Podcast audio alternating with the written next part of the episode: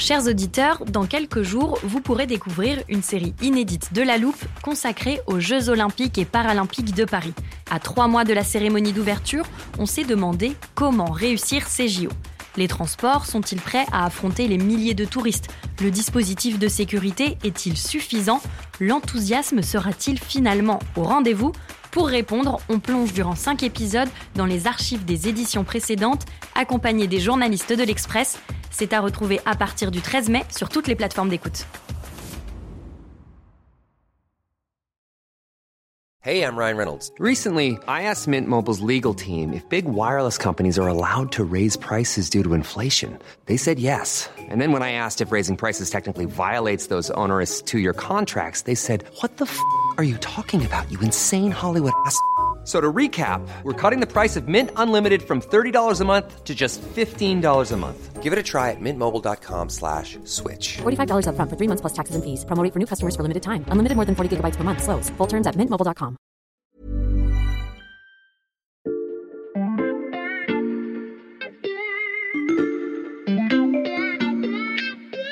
Salut, c'est Xavier Yvon. Nous sommes le mercredi 7 septembre 2022. Bienvenue dans La Loupe, le podcast quotidien de l'Express.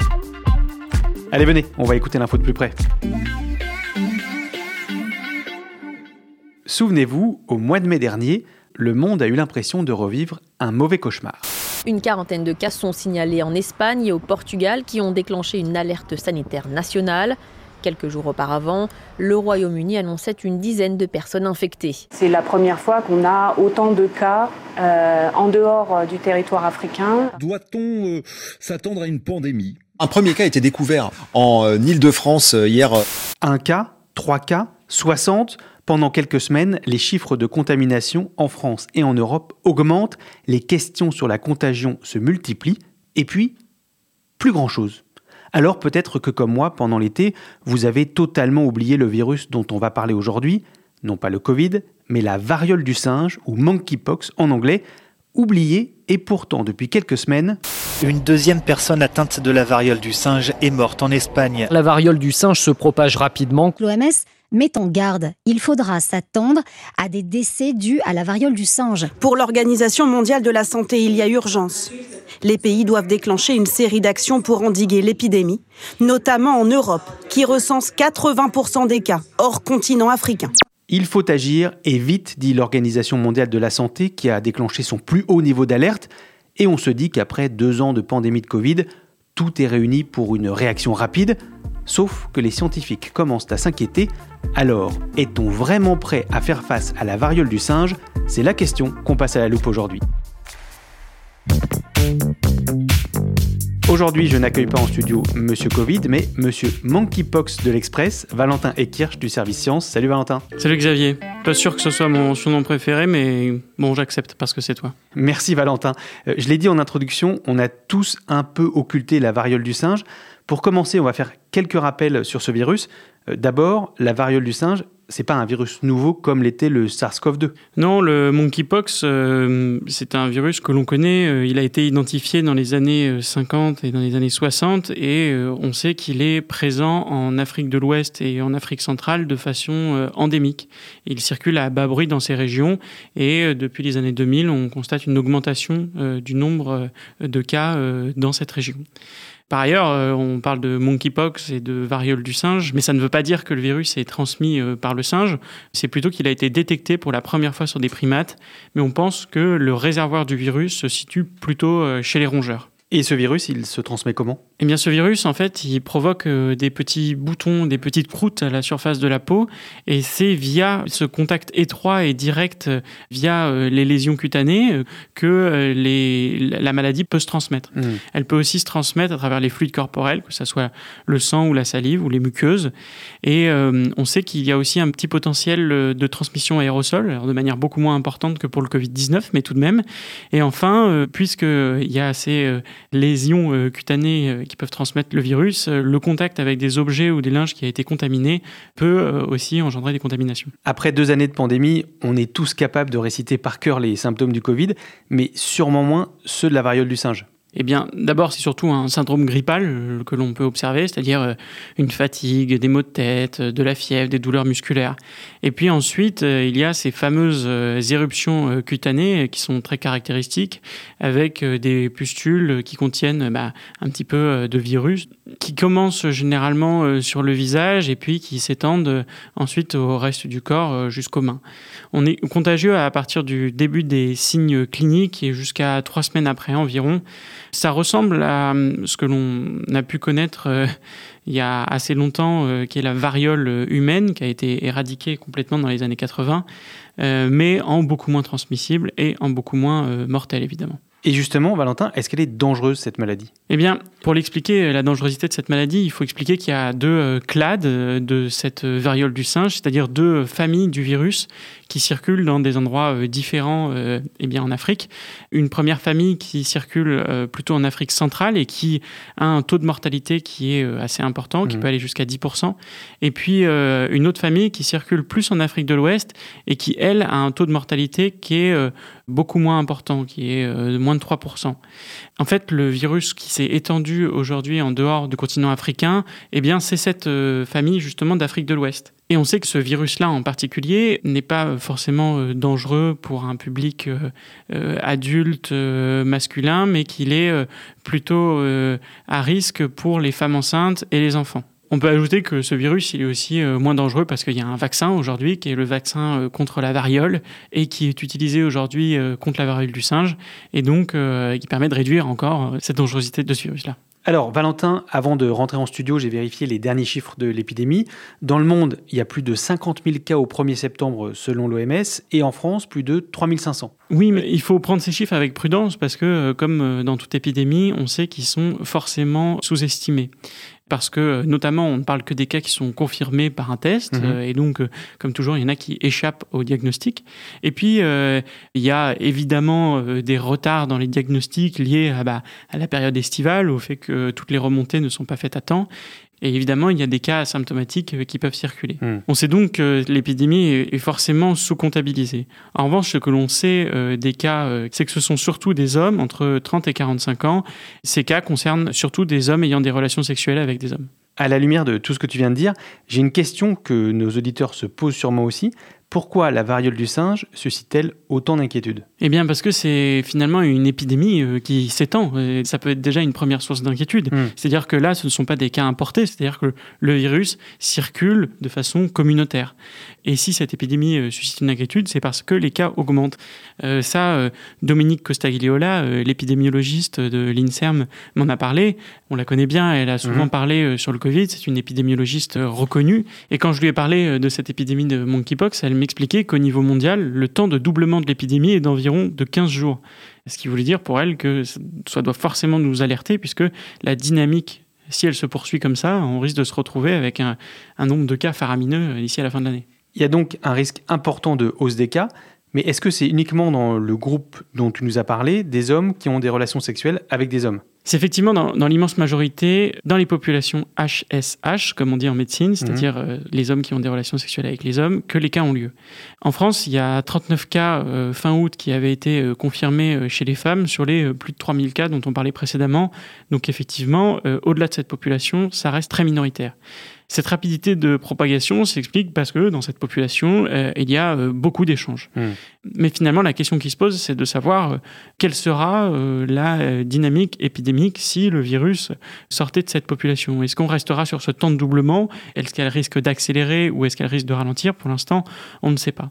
Mais on sait que si cette épidémie s'étend et qu'elle touche les populations à risque, eh bien, elle pourrait être beaucoup plus inquiétante. Mais si j'ai bien retenu ce que tu as dit, Valentin, c'est une maladie qu'on connaît depuis longtemps. Oui, mais c'est un virus que l'on peut qualifier de négligé. C'est-à-dire que mm. pour les scientifiques, euh, l'idée c'est que ça fait longtemps qu'on aurait dû financer des recherches en Afrique sur ce virus pour mieux le connaître.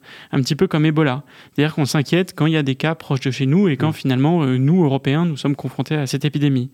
On ne sait pas vraiment pourquoi cette épidémie survient maintenant et si le virus va se comporter euh, comme il se comporte en Afrique. Et il y a encore beaucoup d'inconnus là-dessus. Il y a un risque de propagation rapide, mais tu nous as justement dit qu'il y avait un vaccin, Valentin. Donc ça, c'est plutôt rassurant. Oui, oui, tout à fait. Euh, ce vaccin, c'est un laboratoire danois euh, Bavarian Nordic qui le produit et c'est le seul autorisé contre la variole du singe. C'est d'ailleurs un vaccin qui est normalement dédié à la variole humaine, mais qui fonctionne contre la Hmm. variole du singe. D'ailleurs, ça nous a permis de lancer une campagne de vaccination en France. Fin août, il y avait euh, plus de 50 000 doses qui avaient été administrées.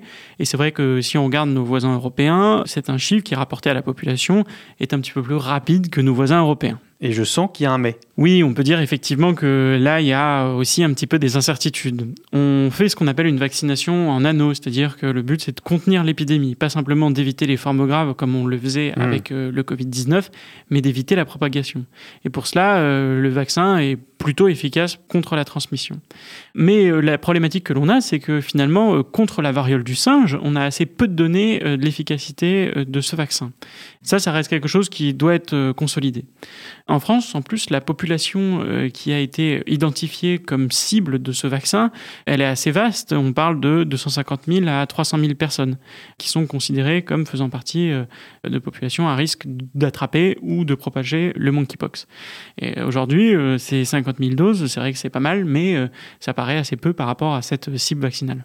Et cette lenteur dans la stratégie de vaccination dont tu parles, Dominique Cosset-Guilliola la pointe aussi du doigt. Oui, oui, c'est ce qu'elle me disait. Et elle me disait, euh, texto, il faut vacciner euh, très vite, au moins une fois toutes ces personnes à risque. Puis ensuite passer à, à la deuxième vaccination, comme avec le Covid, Mmh. une vaccination de rappel. Parce que si on fait le calcul, euh, c'est 250 000 personnes euh, qui sont à risque. Et si on se fonde sur un rythme d'injection qui est de 10 000 vaccinations par semaine, mais il faudrait tout simplement 25 semaines pour que tout le monde soit vacciné une Donc première si fois. je calcule bien, une demi-année. Oui, c'est ça, c'est trop lent en fait. Ça veut dire qu'on n'y arriverait pas d'ici à la fin de l'année. Évidemment, cela ne suffit pas. Il faudrait être euh, trois à quatre fois plus rapide selon elle. Mais est-ce qu'il y a vraiment une demande pour cette vaccination Eh bien, pour te répondre, je vais te donner un exemple. J'ai parlé euh, au professeur euh, Gilles Pialou. On le connaît ici à l'Express parce qu'il est chroniqueur. Mhm. C'est un infectiologue. Il est le chef du service des maladies infectieuses et tropicales de l'hôpital Tenon à Paris. Et alors, il me racontait que euh, dans son hôpital, ils ont mis en place des créneaux en ligne chaque semaine Mhm. euh, pour justement que les personnes puissent se faire vacciner contre le monkeypox. Et à chaque fois, euh, ces créneaux étaient pleins en quelques minutes. Donc, il y a une vraie demande. Mais le risque, c'est tout simplement de louper le coche. Oui, mais là, j'ai envie de te dire, heureusement, on a l'expérience du Covid. Hmm, tu vas voir que c'est un peu plus compliqué que ça.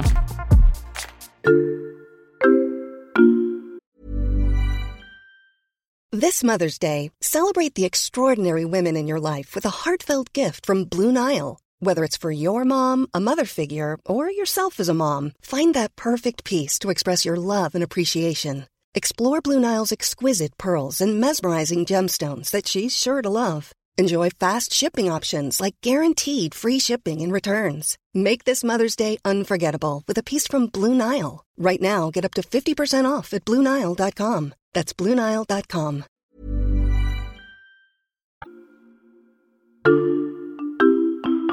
Bon, bah, tu fais toi-même les transitions entre chaque partie, c'est parfait, Valentin. Bah oui, tu vois, finalement, j'apprends au bout d'un moment. Et puis d'ailleurs, euh, Xavier, je vais pas m'arrêter là parce que je savais que pour cet épisode, on pourrait pas utiliser le téléporteur.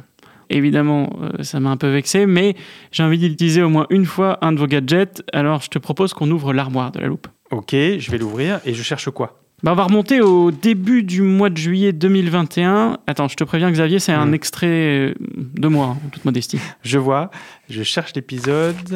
ah, le voilà. Merci Xavier, c'est cet extrait-là, juste là. Plus ce virus est transmissible, plus il faut que la part de personnes immunisées, et donc aujourd'hui la part de personnes tout simplement vaccinées, soit importante pour nous protéger contre une circulation du virus qui va atteindre les personnes les plus fragiles. Pourquoi tu voulais ressortir cet extrait de toi-même? Non, tout simplement parce que je parlais là du Covid-19 et pas de la variole du singe. Et ce que je voulais rappeler avec cet extrait, c'est que l'expérience de la vaccination à grande échelle, eh bien, on l'a. Et cette expérience, on ne l'utilise pas en ce moment. Non, on a moins de 200 lieux qui sont destinés à la vaccination. Ils sont surtout dans les hôpitaux. Il y a quelques centres de vaccination. Et puis, il y a une stratégie euh, qui a été qualifiée d'expérimentale en pharmacie avec quelques régions qui ont été euh, désignées pour pouvoir euh, vacciner dans les officines. On en vient à la vaccination contre la variole du singe. Une expérimentation a commencé hier. Dans cinq pharmacies en région parisienne, en PACA et dans les Hauts-de-France. Alors effectivement, il y en a qui se demandent pourquoi finalement on lance pas euh, une vaccination dans toutes les officines, pourquoi on a besoin de passer par cette Mm. phase expérimentale, alors qu'on sait très bien que les pharmaciens peuvent vacciner. Effectivement, ils vaccinent aujourd'hui euh, contre le Covid-19 et ils ont acquis toute cette expérience de l'épidémie. Mm. On peut quand même nuancer, je pense, et on peut euh, ajouter que Comme cette épidémie euh, touche une population euh, particulière, qui est celle des HSH, Donc des hommes ayant des relations sexuelles avec des hommes. eh bien, il y a des problématiques propres à cette euh, vaccination. Euh, on peut très bien imaginer que dans un village ou dans une, dans une ville où une personne qui souhaite se faire vacciner contre la variole du singe connaît son pharmacien, il n'ait pas envie d'aller voir son pharmacien pour lui exposer sa vie sexuelle, tout simplement. Mm. Donc, il y a effectivement des précautions qui peuvent être prises particulières à cette campagne de vaccination.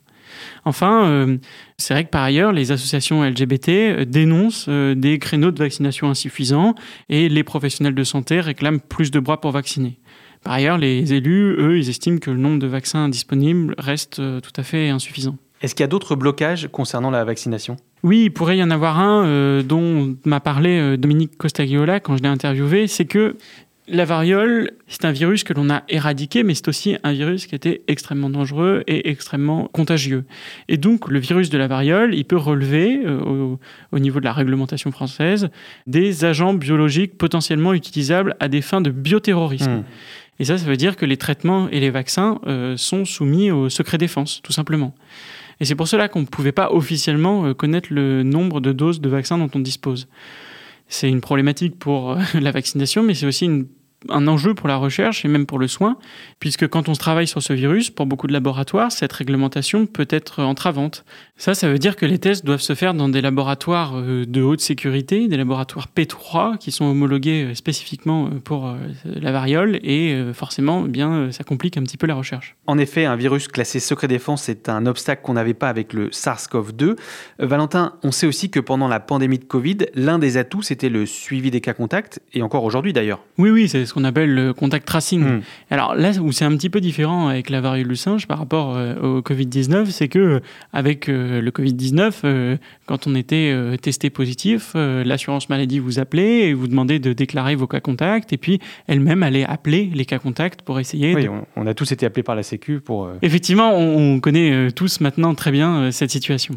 Pour la variole du singe, en fait, c'est les malades qui doivent informer eux-mêmes les personnes euh, contacts. Ce n'est pas la sécurité sociale qui va le faire. Et donc ça, c'est déjà une première difficulté. Et puis, en fait, c'est tout simplement plus compliqué de se faire tester. Euh, Pour euh, la variole du singe, il faut un test PCR dans les labos spécialisés. Il n'y a pas d'autotest ou d'antigénique en pharmacie comme on a connu lors du Covid-19. Et tout ça, ça rend forcément le suivi beaucoup moins efficace. Mais pourquoi on se retrouve dans cette situation, Valentin? En discutant avec les épidémiologistes, euh, eux, ils estiment qu'il y a plusieurs pistes. Dominique Costagliola, elle, elle prend l'exemple de l'épidémie H1N1 et à ce moment-là, c'est vrai qu'il avait été reproché au gouvernement d'en avoir trop fait. Et Mhm. donc, elle estime que euh, le gouvernement a peut-être un petit peu peur euh, d'y aller trop fort. Sauf qu'on a vu avec le Covid, c'est que euh, il vaut mieux en faire trop que ne pas en faire assez, puisque quand on n'en fait pas assez et que l'épidémie s'emballe, eh bien, on se retrouve avec le bec dans l'eau. Et puis, il y a un autre élément, et ça, c'est euh, Gilles Pialou euh, qui m'en a parlé, c'est que euh, selon lui, il y a peut-être une peur aussi euh, de stigmatiser une population, puisqu'on a beaucoup dit au début de l'épidémie que c'était une maladie sexuellement transmissible. On ne sait pas si c'est le cas en réalité, on n'a pour l'instant aucune preuve. On sait simplement que actuellement, c'est un virus qui circule beaucoup dans cette population des hommes ayant des relations sexuelles avec les hommes. Et pourtant, euh, ce type d'épidémiologie, on le connaît et on sait comment réagir en fait. C'est-à-dire? Et c'est-à-dire qu'en fait, on sait gérer la communication d'une épidémie dans une population comme celle-là, parce qu'on a des assauts, on a des structures qui nous proviennent d'une longue expérience que l'on a dans la lutte contre le VIH. Et d'ailleurs, ces associations ont très rapidement pris les devants dans la lutte contre la variole du singe, en rappelant la nécessité de s'isoler, de réduire le nombre de partenaires sexuels. Et ça, ça a l'air de fonctionner d'ailleurs, puisque euh, aux États-Unis, une étude récente a montré que dans la communauté HSH, 48% euh, des personnes interrogées ont réduit leur nombre de partenaires sexuels, 50% ont fait moins de rencontres sexuelles ponctuelles, et on voit qu'aujourd'hui, eh bien, l'épidémie, elle commence à reculer. Si on continue la comparaison avec le Covid, Valentin, on a vu que la stratégie zéro Covid était très difficile à mettre en place. Est-ce que c'est le cas aussi pour le monkeypox? Tu fais bien de parler de la stratégie zéro Covid parce qu'en fait, avec le monkeypox, on peut presque estimer que la stratégie zéro monkeypox serait possible. Tout Hmm. simplement parce que là où le Covid était extrêmement contagieux, était un virus qui se transmet euh, par les aérosols, le monkeypox, lui, il se transmet surtout par les contacts. Et ça, ça rend euh, la stratégie d'endiguement de l'épidémie euh, beaucoup plus euh, facile. Et donc, ceci ajouté à la vaccination, ajouté à une campagne de prévention, eh ben, on peut estimer qu'on fasse chuter euh, drastiquement le nombre de cas. On espère ne pas faire autant d'épisodes sur la variole du singe que sur le Covid avec toi, Valentin. Merci pour toutes ces explications. Merci Xavier, à bientôt. Valentin Ekirch du service Sciences de l'Express. Tous tes articles sur la variole du singe notamment sont à retrouver sur notre site internet l'express.fr. Le premier mois d'abonnement numérique est offert en ce moment, alors profitez-en. Vous pouvez aussi suivre la loupe sur n'importe quelle plateforme d'écoute, par exemple Deezer, Castbox ou Podcast Addict. Pensez à nous laisser des étoiles si ça vous a plu ou à nous écrire des commentaires, on les lit toujours avec attention. Vous pouvez aussi nous envoyer un mail à l'adresse suivante la loupe at l'express.fr. Cet épisode a été écrit par Charlotte Barris, monté par Mathias Pengili et réalisé par Jules Cro. Retrouvez-nous demain pour passer un nouveau sujet à la loupe.